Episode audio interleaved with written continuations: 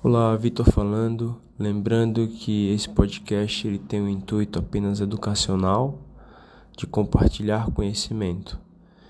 Ele não deve ser levado ao pé da letra para prescrição, para conduta médica. Até porque toda conduta ela deve ser individualizada para cada paciente e os protocolos de cada instituição devem ser seguidos à risca.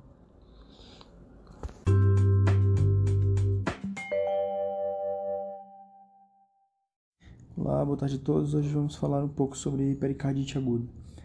A pericardite aguda é uma causa bastante comum de dor torácica. Os pacientes geralmente chegam ao pronto-socorro com essa queixa e estima-se que a maior parte dos casos, 90% dos casos, são de etiologia viral e, portanto, tem, são autolimitados e benignos, sendo que o vírus mais identificado pra, como sendo a etiologia das pericardites é o vírus Coxsackie. Na maior parte dos casos, o paciente vai apresentar um pródromo viral algumas semanas antes da dor torácica, com sintomas constitucionais, sintomas correspondentes com a síndrome gripal, com diarreia e muitas vezes até febre. E aí depois de algumas semanas começa a apresentar dor torácica com a pericardite propriamente dita. A dor ela costuma ser ventilatório dependente, costuma ser empontada, mas pode ser também mais difusa e pode irradiar para membros superiores e para o pescoço. Uma irradiação típica é irradiação para trapézio, pela íntima relação do pericárdio com o nervo frênico. Outra característica típica é a melhora da dor ao inclinar o tórax para frente e a piora ao deitar. Então, né, dá para ver por essas características, nessa radiação para membro superior, uma dor que geralmente é empontada, mas pode ser também uma dor mais difusa, que um diagnóstico diferencial importante aqui vai ser uma síndrome coronária aguda. Então é muito importante a gente conhecer bem as duas doenças, a epidemiologia. Geralmente a pericardite a gente vai encontrar em pacientes mais jovens e a síndrome coronária aguda em pacientes com mais fatores de risco cardiovascular. E também saber diferenciar o eletro, saber identificar bem as características de, das duas patologias no eletro. No exame físico, a gente pode ouvir um atrito pericárdico na ausculta cardíaca e, além disso, em casos raros, mas que podem acontecer, podem estar presentes sinais de repercussão hemodinâmica de um possível derrame importante. O primeiro exame complementar que a gente vai fazer é um eletrocardiograma. O eletrocardiograma ele, ele, segue, fra, ele segue fases, sendo que a primeira fase na pericardite é nas primeiras duas semanas uma depressão do segmento PR e um supradifuso côncavo e a gente pode encontrar também infra de ST apenas nas derivações AVR e V1. Para a gente falar que é pericardite, não pode ter infra em outras derivações além de AVR e V1. Isso é uma coisa importante para a gente diferenciar de uma síndrome coronária aguda. Depois de duas a quatro semanas, o ST normaliza e a onda T retifica. E após quatro semanas, a onda T inverte. E depois de muitas semanas, a onda T normaliza e o eletro volta ao basal do paciente. Lembrando que isso pode acontecer em até um ano. Outro exame bastante importante que é indicado em todos os pacientes é a realização de um ecocardiograma. Primeiro, para a gente identificar uma possível miocardite associada com disfunção segmentar, disfunção ventricular global, mas também para a gente identificar o derrame pericárdico. E a gente ver se, se é um derrame pericárdico discreto, se é um derrame pericárdico moderado é importante, que vai ter, que vai ter importância prognóstica. E a nossa decisão de internar ou não o paciente. Lembrando que o derrame pericárdico ele não é obrigatório para o diagnóstico de uma pericardite aguda. Nós temos quatro critérios diagnósticos e precisamos de dois para a gente fechar o diagnóstico. Uma dor típica de pericardite, um eletrotípico, um derrame pericárdico ou uma ausculta cardíaca com atrito pericárdico. Se a gente tiver dois, desse, dois dos quatro, a gente está autorizado a fechar o diagnóstico de pericardite. Outros exames bastante importantes são os exames laboratoriais. A gente sempre deve pedir PCR. A PCR elevada ela corrobora com o diagnóstico e tem utilidade também prognóstica e na monitorização do tratamento, como a gente vai discutir um pouco mais adiante. Importante pedir uma troponina para a gente identificar uma miopericardite. E lembrando que a maior parte dos casos de miopericardite, elas têm um bom prognóstico, mas isso vai depender muito do nosso ecocardiograma. Se o paciente tiver uma miopericardite com disfunção ventricular, daí o prognóstico ele tende a ser mais a ser a ser pior. Muitas vezes nos quadros de miopericardite, o paciente vai ter disfunção segmentar, vai ter um eletro típico de uma síndrome coronária aguda. Nesses casos, geralmente pacientes jovens, o paciente vai ter que ir para o CAT, não tem jeito.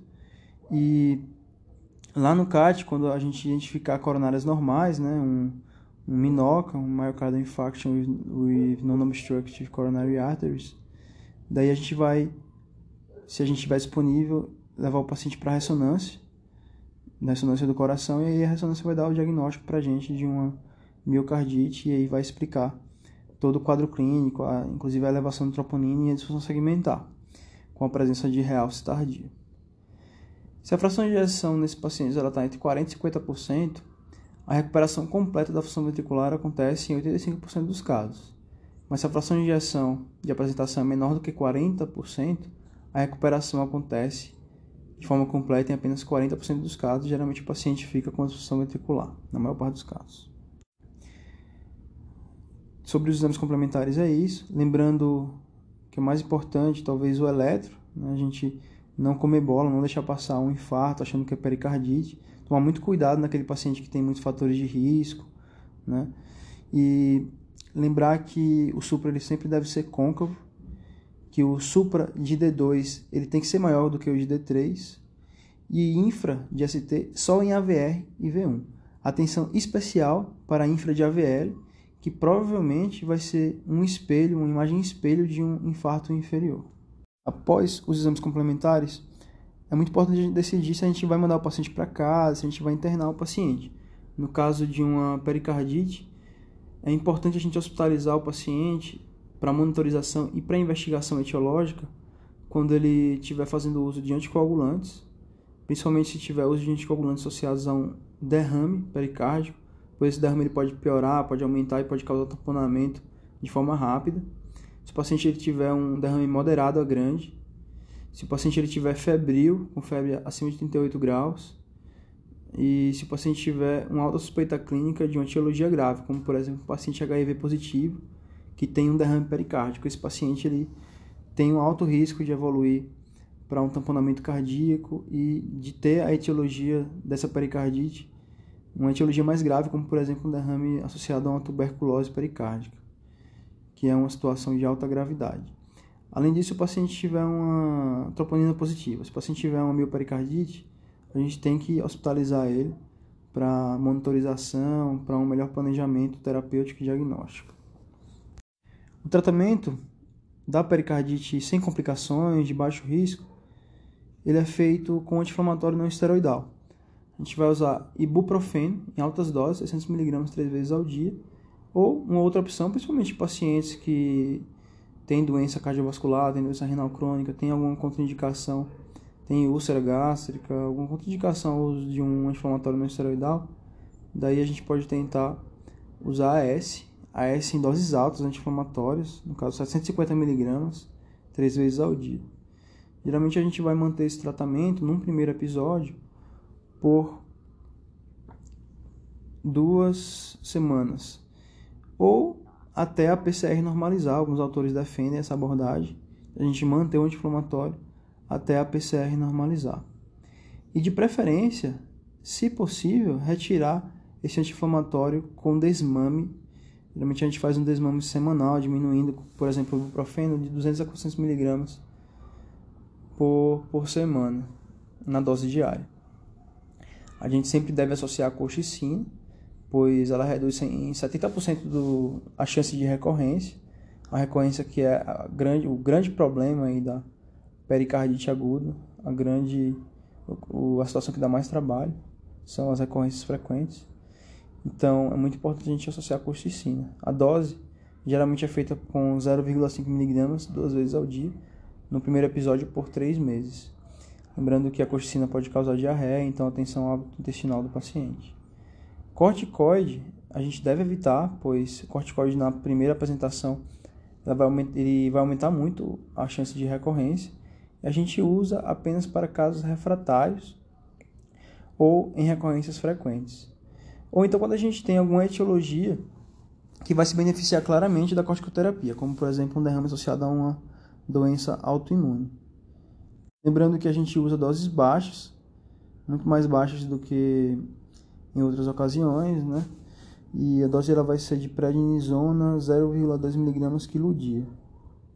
Nos pacientes que não respondem aos anti-inflamatórios não esteroidais, é importante a gente se questionar se aquela é realmente uma pericardite viral ou idiopática e tentar investigar melhor o paciente para a possibilidade de uma outra etiologia mais grave.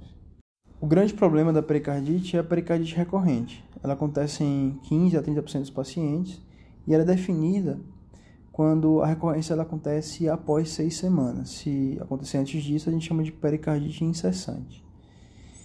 Geralmente o tratamento ele vai ser com anti-inflamatório novamente. A gente vai fazer um tratamento de mais longo prazo. A gente deixa o anti-inflamatório em dose plena por quatro semanas. E aqui é obrigatório o desmame progressivo por mais quatro semanas. E a colchicina a gente vai deixar mais tempo também, a gente vai deixar por seis meses. E é bom evitar né, a prednisona, mas nesse caso em que a pericardite está recorrendo, provavelmente a gente vai precisar usar. E ela também vai necessitar de um desmame para a gente tirar.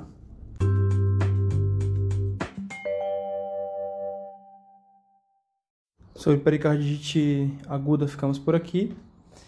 Situação bem comum, bem frequente no pronto-socorro, que a gente deve conhecer bem para a gente fazer o diagnóstico correto e não deixar passar, por exemplo, uma síndrome coronariana aguda achando que é pericardite. Isso aí é extremamente importante.